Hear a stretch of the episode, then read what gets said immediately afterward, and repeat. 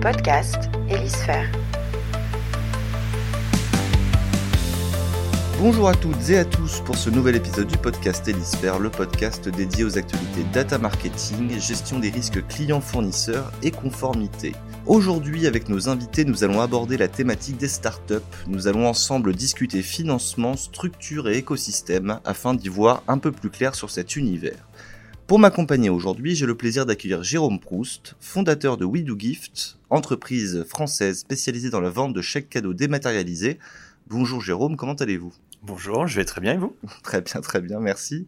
Pour ce podcast, je serai également accompagné de Nathalie Vandel, responsable de l'expertise liens financiers chez Elisphère. Bonjour Nathalie. Bonjour. Et enfin, mon dernier invité, Alain Luminel, responsable du pôle expertise financière chez Elisphère. Bonjour Alain. Oui, bonjour à tous. Avec vous, nous allons donc parler de l'univers des startups. Dans un premier temps, nous allons revenir sur votre parcours, Jérôme, et sur l'évolution de votre entreprise. Puis nous aborderons dans un second temps les questionnements plus généraux sur le monde des startups, leur mode de financement et leur levier de croissance. Nous allons donc commencer avec vous, Jérôme. Ma première question va être très simple. Je vais vous demander de revenir sur votre parcours d'entrepreneur. Qui est Jérôme Proust? Alors, Jérôme Proust est un homme de 37 ans, vivant euh, à Paris. J'ai créé We Do Gift il y a 8 ans, mais avant cela, j'ai travaillé principalement dans le monde du conseil sur euh, de l'industrie lourde, à savoir donc euh, tout ce qui est projet nucléaire, avec la production de centrales et la gestion des déchets, et des projets ferroviaires aussi. Et en parallèle de ça, j'avais créé deux sociétés qui ont été des gros fails pour, pour ensuite en 2014 créer We Do Gift on, voit souvent dans le monde anglo-saxon justement la culture de l'échec, le fait que les entrepreneurs se vantent des, des boîtes qui ont pu mal fonctionner pour justifier aussi des succès. Est-ce que vous, vous tirez les mêmes enseignements? Alors exactement. Et même avant de créer des entreprises, euh, à la base, je viens d'un monde plutôt agricole où, euh, à titre d'exemple, moi et mes grands-parents étaient euh, agriculteurs et donc moi je les assimile à des entrepreneurs parce qu'on ne parle pas d'emploi en CDI ou en CDD. Euh, euh, le pôle emploi n'était pas vraiment là et on vivait au, rythme bah, des, des, saisons, des pluies, des maladies et, euh, et, de la capacité à vendre sur des coopératives ou des marchés. Et on oublie un peu, enfin c'était un monde il y a 60 ans en fait, donc c'était il n'y a pas si longtemps de ça à l'échelle de l'humanité. Et donc j'ai grandi dans ce milieu-là. Et effectivement, les deux entreprises que j'ai créées euh, permettent de tirer des apprentissages. Bah, le premier, c'est d'être à temps plein sur ces projets. C'est vraiment un dénominateur commun de mes deux premières entreprises, c'est euh, de faire ça en parallèle euh, d'emploi, donc en mode soirée et week-end. Et, c'est un milieu, enfin, pour créer une entreprise et sans même parler de succès, mais déjà réussir à créer une entreprise et avoir ses premiers utilisateurs, c'est tellement intense qu'il faut être à 110%. 100%, c'est déjà dur. Alors quand on est à 50% de son temps, c'est impossible. D'accord. Et donc vous avez créé We Do Gift en 2014. Oui. Comment vous est venue cette idée de créer cette, cette entreprise? C'est dans ma, mon dernier emploi salarié chez euh, donc une société de conseil. On distribuait des, des, des, des carnets de chèques cadeaux euh, format papier. Euh, J'avais 70-75 euh, consultants qui travaillaient euh, dans mes équipes et j'étais donc senior manager et il fallait les distribuer euh, donc de la main à la main. Alors j'avais des, personnes qui étaient dans la région parisienne, donc ça allait, mais j'ai des personnes qui démarraient des tramways ou des métros euh, à l'étranger, jusqu'en Papouasie, donc c'était euh, compliqué. Et, euh, et, moi, mon métier de senior manager, c'était de faire du business, de recruter, de, gérer les équipes. Et, et j'avais pas vraiment de temps, c'était pas dans mes prérogatives de distribuer des, carnets de chèques de 45 euros pour le Noël des adultes. Et à, au moment où je démarrais un de mes plateaux d'équipe, comme un bureau d'études, j'avais récupéré le secrétaire du, du CE. Alors ça s'appelait pas CSE à l'époque, c'était des comités d'entreprise. Et, euh, je lui avais rendu les carnets de chèques que j'avais pas pu distribuer. Et c'est vraiment euh, comme ça, euh, quand j'ai vu de la lumière dans son regard, en mode, ah, c'est stylé, je vais pouvoir me faire rembourser sous forme d'avoir uniquement des non distribués, hein, même pas de, du non consommé. Et, moi, je lui dis, mais naïvement, mais le, code barre qui est au dos, il sert à quoi en fait? Il dit, bah, j'en sais rien. J'ai payé euh, upfront euh, l'intégralité de ma commande. Et je dis, mais ce serait stylé d'avoir, euh, en fait, tu commandes pour tes salariés, et puis bah, déjà, peut-être par email, ce serait plus sympa, ça me ferait gagner du temps. Et ensuite, tu pourrais récupérer la, la, la non-consommation. Il me dit, bah oui, mais ça n'existe pas. C'est comme ça est né euh, We Do Gift. Donc euh, en mai 2013, vu que j'avais rendu les, je lui avais rendu les carnets de chèques de Noël 2012 que j'avais pas pu distribuer. Donc euh, une petite étude de marché et l'étude de marché me disait que euh, les gens ne voulaient pas de la démat, ils voulaient que du papier. J'ai questionné 200 salariés et secrétaires de CE. Ils me disaient non non papier c'est trop bien. Et donc j'y suis allé quand même en me disant mais non c'est quand même pas possible c'est sûr que enfin le sens de l'histoire c'est pas de rester au format papier ça ne peut pas marcher Et au final, la démat a pas été un choix dans le sens, euh, c'est le sens de l'histoire, c'est ce que veulent les salariés, vu que l'étude de marché a prouvé le contraire. Euh, ça a été un choix parce que c'était la seule solution technique pour être capable d'être efficace et rentable en rendant le père du périmé euh, aux, aux, personnes morales qui, qui, étaient donc des comités d'entreprise ou des RH. Il n'y avait pas d'autre choix. En fait, il n'y avait aucun modèle euh, pérenne en faisant du papier ou de la carte plastique, par exemple, et rendre la non-utilisation. Alors oui, d'ailleurs, la non-utilisation, c'est quoi? C'est euh, quand on distribue des carnets de chèques cadeaux dans le monde de l'entreprise, il y a une date d'expiration. C'est un peu comme les pots de yaourt, il y a une date de limite. Et donc l'entreprise paye, admettons, 100 euros, par exemple, pour du Noël adulte, et elle distribue ce carnet de chèques de 100 euros à un salarié. Et donc elle paye l'émetteur. Donc l'argent est chez l'émetteur, et il y a comme une forme de contre-marque qui est remis euh, au salarié. Et si euh, la contre-marque n'est pas présentée en temps et en heure à un marchand, qui d'ailleurs doit l'accepter, euh, eh bien, le salarié ne peut pas l'utiliser. Donc, euh, le salarié peut plus utiliser sa contre-marque. L'entreprise a payé euh, l'intégralité des 100 euros dans l'exemple. Et donc, l'argent, bah, finalement, il est où? Il est chez l'émetteur. Et donc, ça, c'est la, la, première phase de la création de votre startup. Donc, ça, vous allez avoir cette idée-là, vous allez la consolider. Et ensuite, très vite, vous allez créer votre société. Euh, vous allez donc euh, passer un stade euh, ensuite un peu un, peu plus haut. Cette cette première phase, elle, dure combien de temps? Combien de temps finalement a germé cette idée-là? Alors le temps de, de faire le modèle économique, de trouver des financements, de, de déposer les statuts. La veille de Noël, vraiment, je crois que c'était le, le, le, 19 décembre, j'allais au tribunal de commerce de, au grève du tribunal de commerce pardon de, Paris. Donc ça a pris six mois six mois, le temps de. Enfin, ça semble simple comme ça, mais quand on est dans le jus, c'est pas évident de, de, de, de trouver des évidences en fait. Donc, euh, il faut beaucoup discuter. J'ai parlé avec ma famille, j'ai parlé avec bah, mon employeur, euh, qui d'ailleurs à l'époque, euh, enfin, il y a plusieurs personnes chez chez mon ancien employeur qui ont mis à peu près 30 000 euros des potes, ma famille, ma, ma, belle famille. Donc on parle de mon beau-frère, ouais. mes beaux-parents, ma mère et ainsi de suite. Ils ont mis aussi euh, 30 000 euros et moi j'ai mis 10 000 euros. Donc c'est 70 000 euros au global que j'ai rassemblé en 6 mois. Ça semble pas beaucoup, mais quand on est tout seul et qu'on vient d'un monde qui est très loin de l'entrepreneuriat et des règles, parce que ça a commencé à partir de 2010, hein, les levées euh, de façon de plus en plus intense, bah, c'était énorme en fait. Et après il fallait rédiger un cahier des charges, faire les spécifications techniques des premiers parcours clients. Voilà, tout ça, ça nous emmène en janvier 2014 et à temps plein à partir de janvier 2014. Et justement, comment elle a évolué votre structure? De sa création à ce qu'elle est devenue aujourd'hui, c'était quoi les grandes étapes de développement finalement de We Do Gift? Alors, il y en a eu, euh, il y en a eu plusieurs. La première étape, c'est toute l'année 2014. Le deal avec les, euh, avec les investisseurs, on appelle ça la love money. Donc, c'est vraiment quelque chose de bienveillant euh, des actionnaires qui sont des proches où euh, le discours euh, c'est un don, vous ne reverrez probablement jamais votre argent. Oui, il faut beaucoup d'empathie. Ouais, exactement. Et, et puis il faut accepter de perdre son argent. En fait, c'est beaucoup d'échecs dans ces phases-là. Et personne n'a de boule de cristal. Donc la première plateforme a été externalisée avec bah, des potes qui ont une agence web à Grenoble, là où j'ai fait mes études. Donc on a développé, l'idée c'était, il n'y avait pas de salariés, tout est outsourcé. Et donc la première plateforme externalisée et l'idée c'était de signer au moins 200 000 euros de cartes cadeaux. Ce qui est rien du tout maintenant vu nos chiffres, mais c'était beaucoup à l'époque. Donc 200 000 euros et on a fait euh, 323 000 euros la première année. Donc on a dépassé de 50% nos objectifs, ce qui était donc euh, un blanc-seing pour continuer. Et euh, de quelle façon? Bah, C'est l'année 2015, euh, une levée. Donc au début j'étais tout seul et ensuite bah, il y a eu bah, le premier salarié qui est arrivé donc Dimitri, euh, qui était arrivé en tant que sales et qui aujourd'hui est le DGA, donc directeur général adjoint. Et la levée, c'était 473 000 euros. On s'y un peu mal pris au début. On est allé voir des, des, VC, donc des venture capital, donc du capital risque en français, et euh, trop petit. En fait, euh, on demandait trop peu d'argent. Donc il faut déjà il y a un premier biais, c'est qu'il fallait demander plus pour être crédible, et c'était demander plus, donc plus de dilution. On vend du capital hein, quand on lève. Hein. C'est vraiment, on est VRP de son capital, ni plus ni moins. Et en plus, on passe du temps à aller voir des analystes, etc. pour beaucoup de frustration. Et finalement, on a vu des business angels qui ont mis bah, soit en direct, soit via des PEA, donc quasiment 500 000 euros, dont le principal VC était euh, Kima Venture, qui est le, le, le fonds de, de Monsieur Niel, et euh, qui le fait quasiment comme un BA. C'est des tickets de, entre 100 et 150 000 euros à peu près. Comment on fait quand on est entrepreneur, qu'on crée sa structure et qu'on veut pas voir son entreprise prise par des fonds extérieurs qui, ont plus de contrôle Comment est-ce qu'on gère ça au, quotidien? Bah, c'est déjà un choix. Il y, a, déjà des entrepreneurs qui font le choix de perdre le contrôle de la société. on a beau mettre des droits de vote double, triple, ce qu'on veut, ils acceptent de tomber euh, à 5-10% de leur, euh, de leur capital en contrepartie de VC qui viennent et qui prennent la plupart du temps entre 20 et 25 points du capital à chaque tour. Donc quand on fait un tour A, ça va, mais quand on est à la lettre E ou G, c'est, c'est on est plus grand chose en fait. Donc c'est déjà un choix qui est d'être cohérent. Déjà, moi j'ai donc j'étais solo fondeur mais il faut être aligné entre. Euh, donc, euh, parfois, on a plusieurs fondeurs, donc une équipe, 2, 3, 4 et plus. Et il faut que tous les membres euh, qui créent l'entreprise soient alignés sur l'equity story, c'est-à-dire vraiment le chemin qu'on va faire avec les actionnaires qui sont de type investisseur.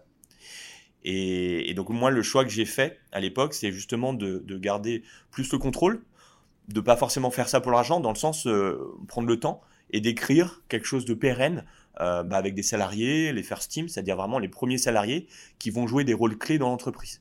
Et là, aujourd'hui, la plupart sont encore là, que ce soit le directeur commercial qui est devenu DGA, mais également le CTO, la responsable enseigne, et ainsi de suite. L'idée, c'était de travailler sur une équipe jeune, mais qui grandit, qui prend de l'expérience avec le temps, plutôt que de tout de suite senioriser et, de, en contrepartie bah, d'avoir des salaires plus élevés et donc de perdre du contrôle. Aujourd'hui, c'est différent. On, a de tels volumes qu'on est obligé de chercher aussi de la seniorité. Mais euh, en 2015-2016, c'était ça l'histoire. C'est vrai qu'à chaque euh, période, finalement, de la vie d'une start-up, a un mode de financement qui est approprié. Donc là, vous avez parlé effectivement de la, zone, notamment de la création d'entreprise. La, zone la plus délicate euh, me semble être la, la zone, ce qu'on appelle du pré-amorçage, sur lequel vous allez créer une version feu bêta de, votre modèle. vous allez l'éprouver face à vos marchés puis ensuite, vous allez passer donc à la phase amorçage. C'est là vraiment que les, premières levées de fonds vont apparaître. C'est ce qu'on appelle des fonds euh, série A. Donc A pour euh, catégoriser finalement où on se positionne par rapport à, la levée de fonds. Moi, j'aimerais avoir votre regard parce que quand on regarde la durée de vie d'une startup aujourd'hui, on, s'aperçoit qu'une startup finalement a une, période de vie très très courte. Euh, en moyenne, ça représente 4 ans. Et, cette, cette période-là me semble très délicate. Comment vous, vous l'avez vécu et qu'est-ce qui peut expliquer qu'aujourd'hui, finalement, on, est dans une période d'extrême fragilité dans cette phase euh, d'amorçage? Déjà, pour prendre euh, les choses dans l'ordre, il faudrait définir la start-up. La, la start-up, euh, contrairement à une PME ou à une personne en freelance, c'est une entreprise qui va être orientée vers une très forte croissance, voire même hyper croissance.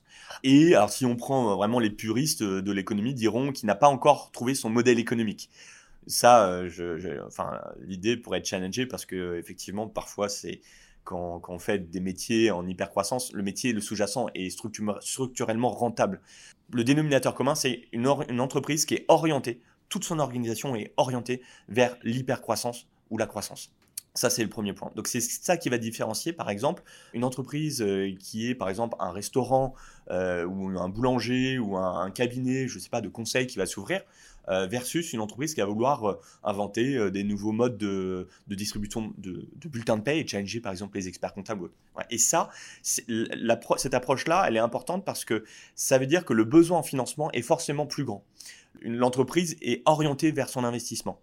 Alors que quand on est sur une PME, on est plutôt sur un financement qui va être de type bancaire, voire euh, bah, de, la poche de l'entrepreneur, et donc tout de suite des contraintes de rentabilité. Alors que la rentabilité vient dans un deuxième temps pour les startups.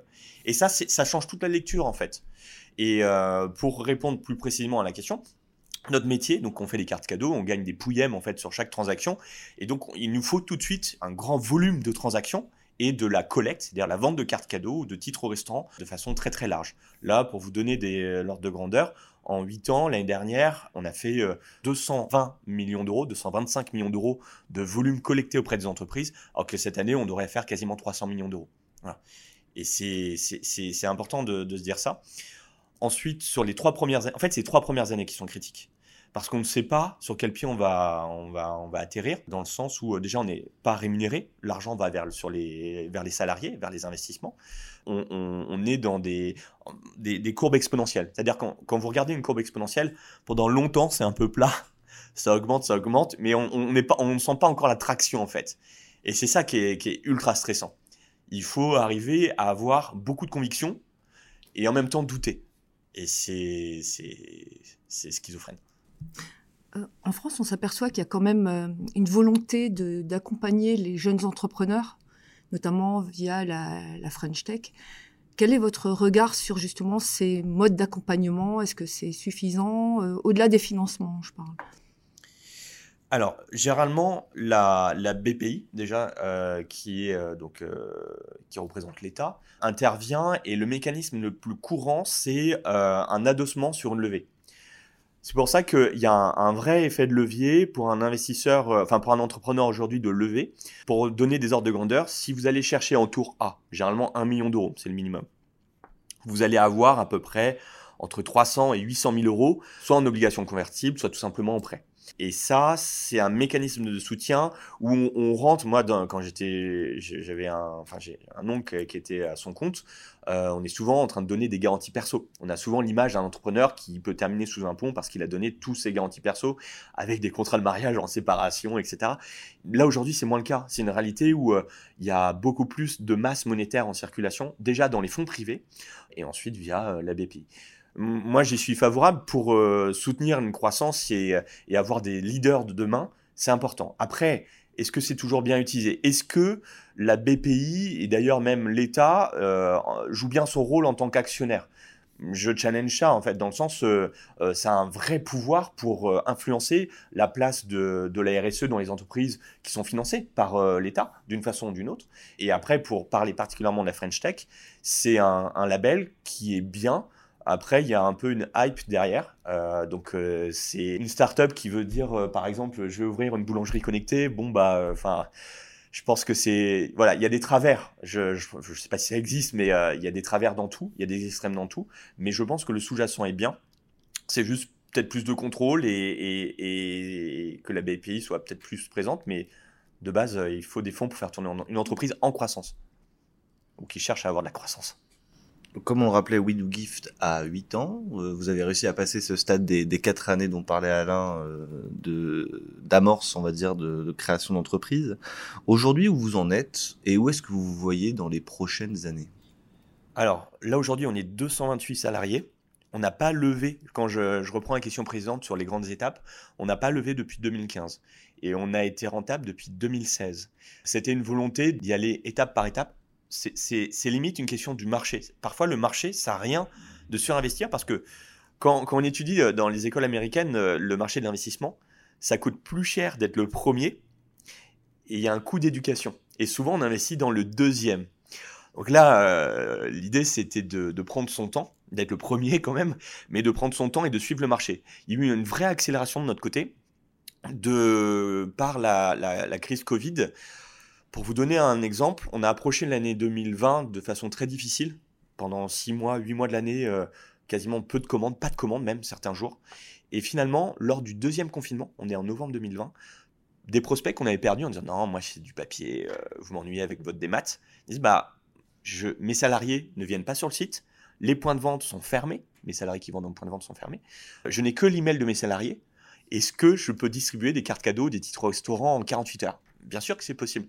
Et donc, on a eu de l'hypercroissance, finalement, en 30-45 jours, avec en plus un déplafonnement des titres cadeaux euh, par, euh, justement, euh, alors un LinkedIn de Bruno Le Maire, on aurait pu aller plus loin, mais, néanmoins un déplafonnement de, de nos titres, parce qu'on a un vrai outil de consommation pour l'État, pour vraiment bah, orienter des consommations vers les points de vente. Et, euh, et, finalement, ça a été notre meilleure année. Et pareil, en fait, ça, a été euh, d'autres exemples exogènes. Euh, on est à Paris ici. Bah, il y a le, le pass Navigo, la dématérialisation du pass Navigo, les, déclarations d'impôt sur le revenu obligatoires maintenant en ligne. En fait, la place du numérique est, est au cœur de chaque Français.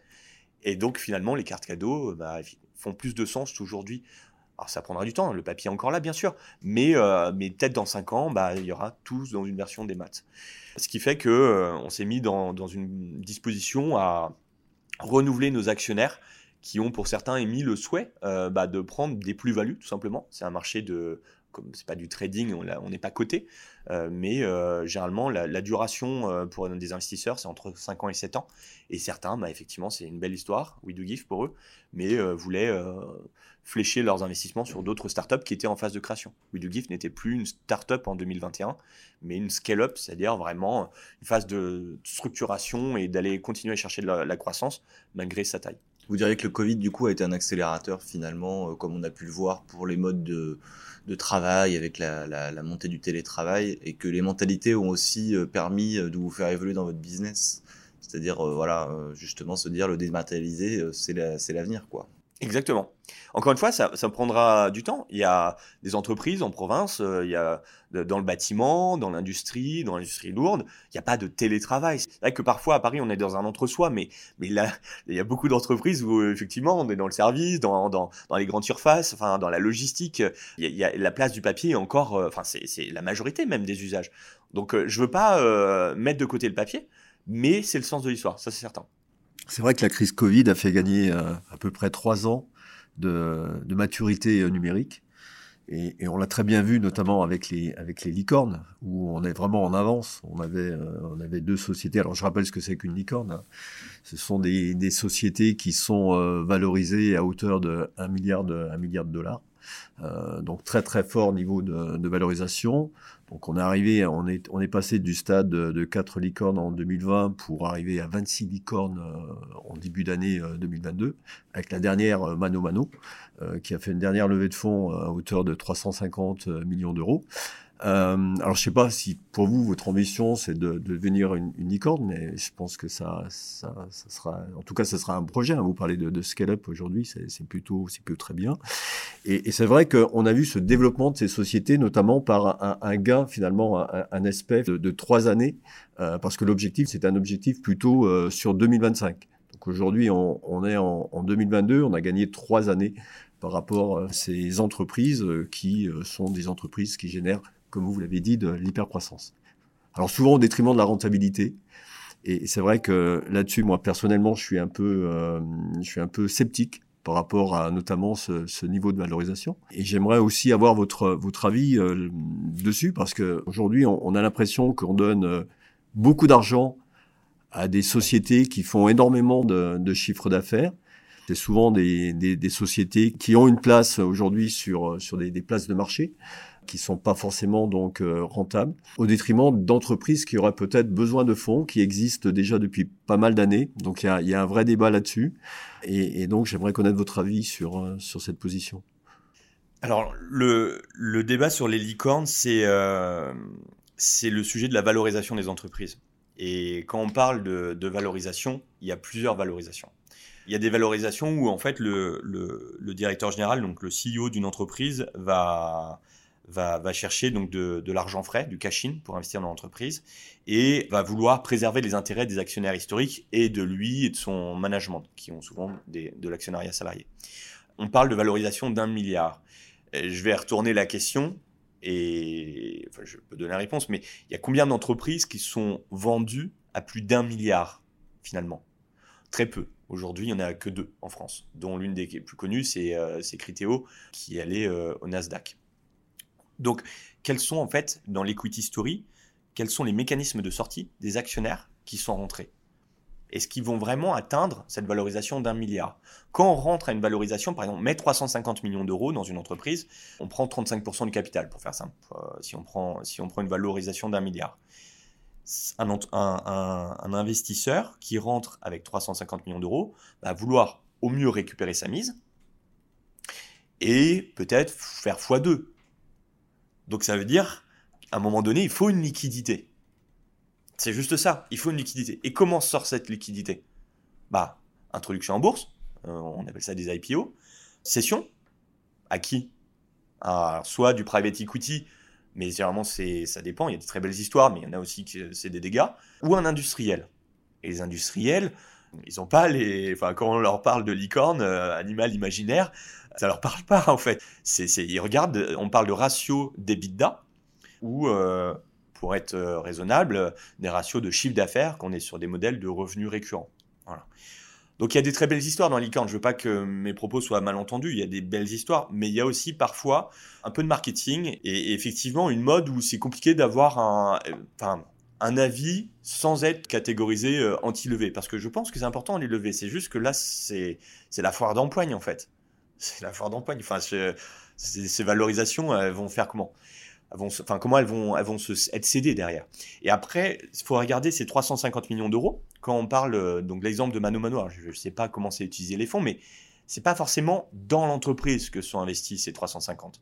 On parle de, roulement, c'est-à-dire qu'il y a une partie qui va vers le, justement le cash-in, mais une partie de l'argent est dédiée à racheter des parts, donc on appelle ça le marché secondaire, racheter des parts euh, aux anciens investisseurs, tout simplement. Donc il n'y a pas de mécanisme de création de valeur, si ce n'est bah, une pérennité euh, de l'actionnariat. euh, c'est un Tartampion qui rentre avec son véhicule 1, qui vend à son véhicule 2, et ainsi de suite. Donc ça s'appelle un roulement, en fait. Ou à son collègue qui a un autre VC, etc. Donc c'est, malheureusement, il y a peu de transparence, en fait. Il n'y a, a, a- a aucune information publique. Et d'ailleurs, quand on parle des entreprises qui sont des licornes, il y a très peu, à ma connaissance, publié leur compte. Alors c'est vrai que quand on parle de valorisation, il y a, il y a différentes méthodes. Et, et notamment, il y, a, il y a la méthode d'actualisation des, euh, des, cash flows, hein, pour être, euh, pour être assez, assez précis, et puis, puis se positionner sur une valeur euh, terminale. Alors, c'est vrai que la, la génération de, de cash flow dans ce, ce type d'entreprise, comme pour la vôtre, elle est, euh, elle est assez, euh, elle, elle fonctionne un peu, un peu à l'envers des autres entreprises. Souvent, euh, quand on, regarde les cash flows d'une entreprise, ce qu'on aime bien, elle est, composée un- un- d'un aspect marge, et puis euh, de l'autre, ça va être l'aspect finalement euh, variation de variation du, besoin en fonds de roulement. Et, et souvent dans ces dans ces sociétés qui sont très très bien valorisées, pourquoi elles sont valorisées? Parce qu'elles génèrent beaucoup de cash flow. Mais quand on regarde finalement la constitution de cash flow, il se fait plus sur des variations du besoin en fonds de roulement d'exploitation que par des effets de marge. Alors vous, votre société finalement, elle est un peu un contre-modèle parce que vous générez quand même de la marge. Mais pour ces sociétés qui sont euh, très fortement valorisées, c'est plus des effets de BFR. Donc ça pousse finalement à l'hypercroissance. Plus vous allez faire de la croissance, plus vous allez générer des cash flows par ces effets de, BFR. Et, c'est une suite sans fin. Donc euh, d'un point de vue, euh, je dirais, euh, déontologie, aujourd'hui, quand un, un banquier, par exemple, va regarder le cash flow d'une entreprise, la première chose qu'il va prendre position, il va dire, bah, finalement, vous générez du cash flow, oui, très bien, mais comment vous le générez? Vous allez le générer plus par un effet BFR, j'aime pas trop, je préfère le sécuriser par de la marge. Finalement, on voit que cette valorisation, c'est un peu l'effet contraire, ce qui se passe avec ces licornes-là. Alors, il y, a- deux types de licornes. Il y a effectivement des, des nouveaux acteurs qui vont être. euh, Alors, il y a les GAFA, euh, sans aller jusque-là, mais il y a des, futurs leaders, en fait, de leur marché, et qui, en plus, peuvent répondre à des usages. On a vu euh, la place de Doctolib euh, avec toute la gestion de la crise sanitaire. C'est quasiment un rôle systémique, en fait, pour, pour, les, pour les personnes qui ont voulu se, se faire vacciner. En fait, ces entreprises, elles sont en conquête de chiffre d'affaires, il y aura, pour moi, on est dans une bulle spéculative d'une certaine façon. Il y aura deux types d'entreprises qui, enfin, sur les 26, qui ne, resteront, enfin, qui ne resteront. Il y a les entreprises qui vont être capables de diminuer leur, investissement et qui vont, en cas de contraction de marché, générer leur marge parce qu'en fait, elles sont en, en investissement très intense avec de l'achat d'autres entreprises, avec de l'expansion internationale, etc. Donc, effectivement, certaines d'entre elles vont être capables de, de recréer de la marge assez rapidement euh, si euh, il faut euh, lever le pied, parce que le marché euh, ou leur actionnaire le, le demande. Et il y a des entreprises qui sont cette fois-ci plus compliquées à appréhender, même en levant leur investissement. Alors, on parle de d'EBITDA principalement, mais ne génèrent même pas de cash en termes de chiffre d'affaires. C'est-à-dire qu'elles sont, par exemple, elles font euh, autant de pertes que de chiffre d'affaires. Donc ces entreprises-là, ça va être très compliqué. Par exemple, même si elles diminuent la voile de leur investissement, bah en fait, euh, leur, charge fixe va être telle qu'ils vont aller dans le mur. Donc il faut trier le bon grain de livret, c'est-à-dire que il y en aura qui vont rester, qui vont être très très belles, et il y en aura qui malheureusement vont aller dans le mur. Parce que structurellement, ça perd de l'argent. Et même en, même en arrêtant les investissements. Alors, quand, quand j'ai euh, regardé un peu le bilan de, de votre entreprise, euh, Jérôme, j'ai constaté et j'étais un peu surpris qu'il n'y avait euh, pas d'actifs immobilisés, euh, notamment euh, incorporels. Euh, j'ai pas vu non plus trace de, de production immobilisée. Est-ce que vous pouvez me donner une explication? Déjà, si vous avez pu poser cette question, c'est que vous avez eu accès à nos comptes. Ah Oui, tout à fait. Donc euh, pour nous, ça a été important. Vais répondre à votre question, mais c'était important de publier nos comptes pour montrer qu'on peut être rentable et donc être pérenne, payer nos factures à la fin du mois et les salaires, peut-être dans l'autre sens, les salaires et les factures, tout en rendant le perdu périmé. Et c'était les premiers éléments de réassurance pour nos clients, enfin nos prospects, nos clients, nos candidats, nos salariés aussi et l'ensemble de notre écosystème. Ensuite, pour répondre à votre question, un sujet de cosmétique comptable où souvent des entreprises, et elles ont le droit de le faire, font de la production immobilisée. Alors c'est quoi la production immobilisée? Pour ceux qui ne le savent pas, c'est on développe une nouvelle plateforme technique, par exemple, et on va mettre les heures de développement dans un asset qui va passer au bilan. Donc ça va faire un chiffre d'affaires qui est virtuel pour moi et qui va passer au bilan, à l'actif. Pour moi, c'est pas, c'est, c'est basé sur rien en fait. Quand on va voir son banquier et qu'on demande un prêt, la première chose qu'il fait, c'est qu'il regarde, il va chercher le vrai chiffre d'affaires payé par le client. Donc il prend euh, ce, que vous allez vendre, votre, production vendue, et il va retraiter toute votre production immobilisée. Et donc quand, on comprend ça, moi je me dis mais c'est c'est ça, ok, je comprends parce qu'après ça s'amortit, ça se déprécie, etc. Mais nous on a travaillé plutôt sur le PNL, on a passé toutes les heures de développement et tous nos assets au PNL et euh, pas à l'actif. Et ça veut dire quoi? Ça veut dire que là actuellement on, euh, bah, a fait on a, terminé notre quatrième plateforme, on va faire notre cinquième plateforme technique et on a, sans cesse investi. On a été rentable en, investissant toujours pas plus pas plus que notre capacité à être rentable. Donc on est en rentable 0 plus, pour faire simple. C'est un choix et euh, peut-être notre méthode comptable va évoluer avec le temps parce qu'il y a Sodexo qui est notre actionnaire majoritaire qui a d'autres méthodes comptables, mais à ce jour, euh, c'était notre pratique. Bien. Et, pour euh, toujours compléter sur la, vue de, l'analyste, je, confirme, hein, vous avez effectivement un EBITDA qui est, qui est positif, qui est en retrait par rapport aux années précédentes. Alors, est-ce que ça veut dire que sur les années précédentes, finalement, euh, vous génériez beaucoup plus de marge et, ça, vous me donnerez peut-être un, élément d'explication. Et, de par votre modèle économique, vous vous financez par des opérations de, bas de bilan. Alors, euh, pour rentrer un peu, manière un peu plus précise, notamment parce qu'on appelle les, produits constatés d'avance, vous avez un certain nombre d'abonnés en fait. Donc, vous avez des, des entrées de trésorerie, euh, et ensuite ces produits constatés d'avance vont se transformer mécaniquement en, chiffre d'affaires sur euh, les exercices prochains. Euh, ça veut dire que, que vous, finalement, vous êtes sur une activité qui est peu capitalistique est-ce que 2% de marge euh, dans, ce, dans votre secteur d'activité, c'est un seuil qui est convenable? Et on avait parlé d'hypercroissance. Quand je, je, vois votre mode de financement, est-ce que vous n'êtes pas non plus condamné, vous, à une hypercroissance pour générer la trésorerie qui se fait mécaniquement par, une, par votre BFR qui, en cas d'hypercroissance, génère de la ressource financière? Alors, effectivement, plutôt enfin, c'est du bas de bilan. Il faut comprendre que quand, en fait, quand on vend une carte cadeau, on ne sait pas quand est-ce qu'elle va être consommée par le bénéficiaire, mais elle va être consommée car au pire elle est retournée au client qui va la redistribuer vers un, autre bénéficiaire si, si, la première a été expirée. La seule chose que je ne maîtrise pas, c'est quand est-ce que la, carte va être consommée. Mais je sais que je vais avoir une matérialité de mon chiffre d'affaires un moment ou un autre. 2%, ça, ça a été dégradé parce qu'on a fait des, innovations majeures sur nos plateformes. On a beaucoup recruté. Et donc oui, on est, euh, on est le plus petit parmi les acteurs rentables, je, tiens à préciser, des acteurs qui font du benefit, c'est-à-dire vraiment les avantages pour les salariés, ou euh, tout ce qui est incentive aussi. Donc oui, on peut mieux faire, ça c'est clair. Après, notre volonté, c'est que tant qu'on sait qu'avec Sodexo, on a la capacité à innover pour prendre des parts de marché et que nos investissements sont rentables, ben, le but, c'est d'investir c'est d'investir. Donc, euh, on, va continuer à recruter, on va, on va continuer à innover, à, se mettre à chaque fois à jour des technologies pour, euh, bah, euh, prendre des parts de marché, tout simplement. Et justement, We Do Gift, où allez-vous? C'est quoi l'objectif dans les prochaines années? Cette question, je l'ai souvent, et notamment de la part de, mes propres salariés, où euh, beaucoup nous ont rejoints en mode scale-up, indépendant des acteurs historiques. Et aujourd'hui, je pense que c'est une belle histoire qui s'écrit, dans le sens où euh, Sodexo a pris 56% du capital. C'est la part des, des investisseurs historiques de 2014 et 2015. Et l'idée, c'est de faire un beau projet industriel Sodexo a des marques qui, comme Tir Groupé qui font du papier, de la carte ou de la plateforme des maths. Nous, on fait que de la plateforme des maths.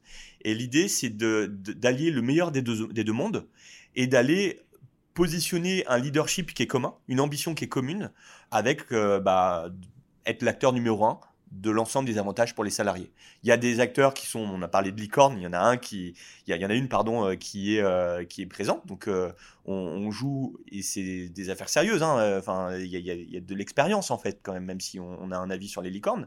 Et il y a aussi des acteurs comme le leader mondial des avantages salariés, qui est aussi une société française, qui est une très belle société aussi. Et donc c'est c'est ça va être très challenging. Et donc l'histoire c'est bah, sur plusieurs années Et c'est l'une de mes missions, arriver à, reprendre ce leadership en alliant ce meilleur des deux mondes et aussi bah, beaucoup de bienveillance. Sodexo est une entreprise où je pense vous avez tous euh, mangé dans, on, les entend, alors c'est le pays de la restauration collective pour Sodexo, c'est de là qu'est née cette entreprise, mais ils font plein d'autres choses aussi à côté. Et donc c'est des valeurs communes où on retrouve justement quand on parle d'hypercroissance parfois des dégâts parce que quand on veut aller trop vite, bah, il y a forcément des dégâts sur ses salariés, sur ses fournisseurs, sur les régulateurs, sur les pouvoirs publics, etc. Et donc, euh, je pense que c'est un trait commun qui nous caractérise. Donc, il y a le style aussi qui va avec. C'est ça qui est important, l'ambition et le style. Bon, mais c'est vrai que sur la dernière phase, quand on est dans des phases d'expansion et de super expansion, on a aussi cette phase où il faut recruter des collaborateurs. Euh, donc, un, un, des soucis aujourd'hui majeurs à, ce niveau de phase, c'est de, de, trouver les, les bonnes compétences. Et puis euh, ensuite, euh, c'est de donner en fait à ces nouveaux collaborateurs qui n'ont pas participé à la création de l'entreprise cet état d'esprit et, et, bien redéfinir le projet pour euh, vraiment pour qu'ils s'y retrouvent. Est-ce que au niveau de, de votre société justement, euh, vous avez perduré en tout cas cet état d'esprit-là? Est-ce que vos, vos collaborateurs ont toujours conscience de où vous voulez aller et surtout sauvegarder finalement cet état d'esprit qui doit caractériser aujourd'hui les, les startups? C'est pour faire le lien avec euh, le thème du financement des entreprises, c'est un thème majeur que, la valeur, euh, les valeurs dans une entreprise. Pourquoi? Parce que quand, quand, vous levez des sommes très importantes, vous devez euh, déployer l'argent, investir, staffer très très vite, quitte à prendre des personnes qui ne sont pas dans vos valeurs. Parce qu'il faut tellement produire, vous devez comiter des investissements et atterrir sur bah, des prises de parts de marché, etc. On ne parle pas d'EBITDA, on parle déjà de parts de marché. Nous, on s'est construit à contrario de ce modèle-là, en prenant du temps, en rencontrant, moi je rencontre euh, euh, tous les mois tous les nouveaux salariés, en étant présent. Je, encore une fois, je vais, c'est, pas d'égocentrisme, mais pour parler de moi, je suis présent au milieu des équipes pour euh, parler avec les salariés, pour donner du sens. Le salaire aussi est important, mais c'est pas une raison suffisante pour, les, pour, euh, pour un salarié, par exemple, qui souhaite partir d'une entreprise. C'est souvent la perte de sens de pas comprendre pourquoi il travaille de telle ou telle façon. Et ça, ça prend du temps en fait. Donc, vous aurez beau avoir 300 millions d'euros sur un compte bancaire, si vous, pouvez, vous voulez faire les choses proprement, bah, il faut prendre du temps. Et finalement, c'est ce qui crée le plus de valeur, de créer une équipe qui sait quelles sont les valeurs de l'entreprise, pourquoi elle travaille, quel niveau de reconnaissance on va avoir, etc. etc. Parce que sinon, vous avez des, des, des, comment dire, non pas des, des, missionnaires, mais des mercenaires dans l'entreprise qui, dès le vent tourne, bah, partiront plus offrant en fait. Très bien, en tout cas, c'était très intéressant de pouvoir vous questionner sur, euh, sur des questions autour de, We Do Gift, surtout les questions autour des levées de fonds qui questionnent beaucoup sur la rentabilité à terme des entreprises. Vous pensez que, ce, on parlait de bulles spéculatives, vous voyez perdurer ce système-là encore combien de temps? Est-ce que vous pensez qu'un jour, il y a une, crise économique majeure qui va naître de ces investissements, de ces milliards euh, déversés sur des entreprises qui pas forcément, euh, euh, qui ne seront pas forcément rentables à terme? Il faudrait appeler la Fed ou la BCE, parce que malheureusement, je n'ai pas cette, réponse. On est dans une période de d'entre-deux tours présidentiels et, et, tout, tout élément en fait euh, exogène influence directement. On a vu euh, les, taux à 10 ans. On est dans l'émotion euh, des investisseurs qui viennent prêter de l'argent, mettre des fonds dans du capital risque.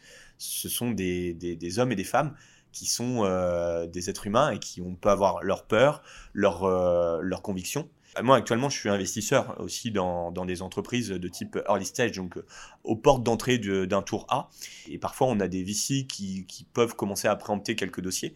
Et c'est vrai qu'on se rend compte, le délai d'instruction, par exemple, avec la guerre en Ukraine en ce moment, je crois que c'est le 50e jour de, des hostilités et euh, les délais sont, sont, beaucoup plus rallongés. On est sur des standards d'il y a deux ans à peu près, avec plus quatre rendez-vous dans la semaine, mais des rendez-vous qui s'étalent sur plusieurs semaines. Et donc je pense qu'on va retomber sur des standards des process d'instruction des dossiers qui vont, qui vont être un peu plus longs, je pense qu'il y aura quand même beaucoup d'argent qui sera déployé. Donc ça, là, il y aura, toujours un roulement. Euh, par contre, ça ne sera pas euh, viable euh, sur 10 ans. Après, j'ai pas de boule de cristal. Je ne sais pas si ça a duré un an ou cinq ans. J'en sais rien. Très bien. Le point de départ d'une d'une entreprise, c'est son financement. Nathalie, est-ce que tu peux nous parler un petit peu des différents modes de financement des entreprises? Alors bon, on, a déjà pas mal parlé euh, au niveau de, de, de l'amorçage. Moi, j'avais quand même une question, c'est que chez Elisphère, euh, on se positionne, euh, enfin, on a un poste d'observation assez intéressant. Et on remarquait qu'avant la crise Covid, les entreprises se désintéressaient un peu de la bourse. Enfin, il y avait beaucoup moins d'entreprises qui étaient cotées, euh, enfin, qui s'introduisaient sur le les marchés boursiers, et plus vers le private equity. Depuis la crise Covid, il y a à nouveau euh, cet engouement euh, pour la bourse, et notamment via des SPAC, qui sont donc des coquilles vides, des entreprises qui sont introduites en bourse, qui n'ont pas de business, et qui ciblent des entreprises dans lesquelles elles vont investir. Donc, finalement, quand on achète des actions d'un SPAC, c'est un peu comme si on faisait un, chèque en blanc. Euh, donc c'est vraiment basé sur la personnalité des, personnes qui ont créé ce SPAC. Je voulais savoir quel était, vous, votre regard en tant qu'entrepreneur. Comment, euh, en phase de, maturité, qu'est-ce qui est le plus, le plus intéressant finalement? Pour vous, c'est un peu différent parce que vous êtes maintenant adossé à un gros groupe, mais euh, d'une manière générale, disons. Il me semble, alors j'ai plus les chiffres précis, mais euh, de plus en plus d'entreprises font une introduction aussi euh, sur le Renex pour une alternative à des VC ou du private equity euh, pour se financer autrement, parce que si c'est une forme de mini IPO avec tous les inconvénients que ça peut comporter, hein, notamment sur la régularité du reporting et la transparence, mais c'est aussi la bourse est un formidable levier pour certaines entreprises qui sont déjà rentables, qui vont être capables de convaincre des actionnaires. Sur les SPAC, j'ai moins d'avis, c'est plus récent. Je ne sais pas trop. Euh, effectivement, il y en a il y a eu quelques belles histoires ou inversement quelques pas des fraudes, mais en tout cas des coquilles vides, comme vous le signalez euh, très bien, aux États-Unis. Je pense qu'en France, c'est plus nouveau. Oui, ça reste assez confidentiel, mais ça, ça, démarre, euh, ça démarre quand même. Enfin, nous, on observe qu'il y a quand même une dizaine de créations de, de SPAC. En fait, tous ces mécanismes-là, euh, c'est lié à chaque fois à une masse monétaire en circulation qui est tellement conséquente qu'il euh, y a une créativité euh, folle sur les véhicules financiers. Mais encore une fois, en phase inflationniste, je ne sais pas si ça va se perdurer dans le temps. On rentre quand même dans un nouveau cycle et je, on, par exemple, on va plus vers des obligations que des actions, à ma connaissance, en phase inflationniste. Donc je ne sais même pas si ça va durer ce phénomène. Dans l'analyse financière, nous on se rend compte que ben, l'analyse des startups, c'est une analyse qui est assez complexe, justement par son modèle et par le fait que euh, les entreprises ne soient pas toujours euh, rentables au tout départ. Euh, Alain, comment est-ce qu'aujourd'hui on est capable d'établir si une startup va fonctionner, perdurer ou non? On, fonctionne quand même d'une manière assez prudentielle. Hein. Euh, le taux de survie euh, aujourd'hui des startups, euh, on l'a vu, il est, il est très, très faible. Hein. Donc on fonctionne d'une manière très prudentielle. On, attend souvent les, les, les, levées de fonds. Donc on, voilà, on, on regarde. On va surtout s'intéresser à la rentabilité. Euh, pourquoi? Parce qu'aujourd'hui, il faut que les, levées de fonds servent plus au développement de, l'entreprise. Donc, on, se projette qu'à combler finalement une insuffisance en, fonds propres. Parce que déjà, les, startups sont peu capitalisées. En fait, le fait de, faire des pertes importantes va finalement creuser cette insuffisance de fonds propres. Donc, ce qu'on va regarder, on est conscient qu'une startup ne peut pas dégager tout de suite des bénéfices mais on va regarder progressivement un peu son évolution, donc l'évolution de son chiffre d'affaires sur plusieurs années, voir si finalement son chiffre d'affaires décolle, et puis on va regarder si sa perte devient de, moins en moins, moins en moins conséquente. Donc on va suivre ces différentes variations. Donc tout se fait dans, les variations. Je, peux, me permettre de rebondir. Euh, en fait, la lecture que vous avez, c'est une lecture comptable. Et je dis pas ça de façon péjorative parce que la comptabilité, c'est la vie. Euh, si on veut que l'entreprise perdure dans le temps, donc euh, j'adore la compta. En revanche, en phase euh, early stage, la vraie startup, pas la scale-up encore, mais on est dans la phase 0 à 4 ans, c'est pas la comptabilité. C'est vraiment l'équipe. Comment elle est soudée C'est quoi les traits de personnalité des personnes? Les, salariés, est-ce qu'ils sont euh, fidèles à l'entreprise? Est-ce qu'ils sont incentivés à la réussite de l'entreprise? Et ensuite, évidemment, il y a le secteur. Euh, est-ce qu'il y a des choses qui peuvent être disruptées? Et disruptées, ça veut dire quoi? Ça veut dire euh, il y a des rentes, il y a, y a des choses qui sont mal automatisées. Ça peut être même dans le secteur de la santé. Par exemple, le, travail des ophtalmos. Il y a plein de choses. Il y a plein de choses qui ont été faites ces dernières années parce qu'effectivement, prendre un exemple, le temps utile pour un ophtalmo sur un patient, c'était quoi? C'était 5-10 minutes par heure. Et il y a des personnes qui sont venues justement complètement tailoriser finalement le temps utile pour un ophtalmo ou certaines professions de la santé. C'est un exemple pour vous dire que ce qui fera la différence entre deux startups, c'est vraiment euh, son, son, management et sa capacité à, être résiliente parce qu'on franchit quand même beaucoup, beaucoup d'épreuves et de sacrifices aussi on emmène évidemment des, des individus, mais aussi des familles et euh, les proches à côté. Et ça, faut en avoir conscience. Donc, c'est toutes les données Je suis extra d'accord. comptables. Je suis- Et, mais bien sûr, mais bien sûr, on va regarder finalement l'antériorité du, du créateur. C'est-à-dire Ouais. que quand on va regarder, par exemple, si on regarde votre société et, et aujourd'hui, vous êtes aujourd'hui dans d'autres dans d'autres startups. Et ça, c'est aussi important pour nous. Mais je pense que c'est aussi important dans les valorisations parce que finalement, quand on va valoriser une startup, euh, on part de rien. On n'a aucun on n'a aucun historique. Les business plans, ça ne veut pas dire grand-chose finalement, et on maximise l'actualisation des, des cash flows. Donc, on va regarder, c'est c'est l'an- l'antériorité. Le Donc, DCF, ça euh, marchera pas sur, Oui, euh, tout à fait. sur, le, sur un- une méthode de valorisation. En fait, euh, le deal, il est très simple quand vous voulez rentrer dans une startup. C'est que faut poser la question au, au founder tu es prêt à lâcher combien de ton capital? On va dire euh, quelque chose entre 15 et 25 Fin du game, en fait. C'est vraiment. Et il y a une telle. Il faut comprendre. Alors, je pense que les choses vont changer, mais, en- mais ces derniers mois, il y a, une telle tension compétitive entre investisseurs pour être capable de rentrer dans un tour que c'est le, management qui dicte euh, ça. En revanche, dans des phases après trois ans d'existence, euh, je pense même avant quatre ans, hein, je pense à partir de trois ans, il y a plus de stabilité. Euh, il y a bah, le chiffre d'affaires qui est arrivé, il y a les, coûts d'acquisition qu'on peut calculer et ainsi de suite, qu'on est sur quelque chose de plus normatif finalement en termes d'analyse. Et dans les phases après, euh, donc on- quand ça devient une scale-up ou une très belle PME, hein, attention, hein, tout le monde n'est pas une scale-up, il y a des très belles PME entre 5 et- et 15 millions d'euros de chiffre d'affaires, on va avoir aussi des mécanismes de LBO euh, qui sont super puissants et qui d'ailleurs c'est enfin, une grosse partie du marché de refinancement. Mais encore une fois, il faut être rentable pour que les banques suivent. Euh, Enfin, c'est pas des banquiers genre euh, BNP ou euh, Sogé, mais c'est d'autres banques qui sont dédiées dans ce type d'opération. On, parle beaucoup euh, effectivement de, de licorne et, et vous êtes présent aujourd'hui dans d'autres startups. La vision que, j'ai aujourd'hui d'une startup, c'est également l'innovation et vous avez parlé de, modèles disruptifs. Donc ça m'a- m'amène à parler finalement de ce qu'on appelle des, deep tech. Ce sont finalement des, sociétés qui sont très disruptifs. Il y a beaucoup de, de recherches, euh, notamment dans nos universités. On a un vrai trésor de guerre. Ce trésor de guerre, ben, il faut le faire perdurer. Et quand on voit les, sociétés qui, se créent, entre le fait d'avoir déjà cette, cette idée, mais souvent on l'a déjà en amont, et de passer à la phase d'amorçage, la période de développement est, très très importante. C'est des phases de développement qui peuvent prendre entre 9, des moments 15 ans. Et, et souvent les, les fonds finalement ne sont pas, ne sont pas au rendez-vous. Parce que souvent, ce que demandent les fonds, c'est un développement qui est très court pour pouvoir rentabiliser leur, leur investissement. Euh, donc, il y, y a plusieurs artifices. Euh, Aujourd'hui, on, on parle d'OTT, des offices de, de, de transfert de technologie qui, qui se créent.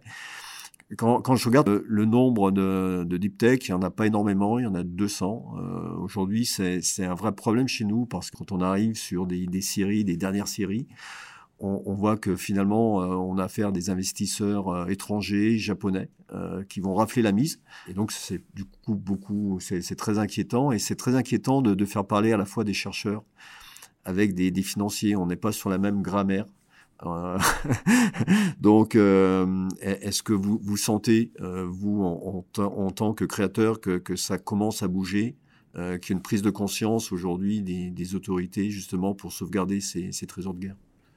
Prise de conscience, euh, me d'émettre des doutes, je pense. Enfin, oui, peut-être, mais, mais après, c'est toujours le passage de l'idée à l'action. Vous avez tout à fait raison. En fait, le, milieu universitaire, les laboratoires, il y a des, pépites. Euh, on l'a vu euh, d'ailleurs euh, avec le, les vaccins, la place de, de la recherche fondamentale pour être en rupture avec des nouvelles façons de faire.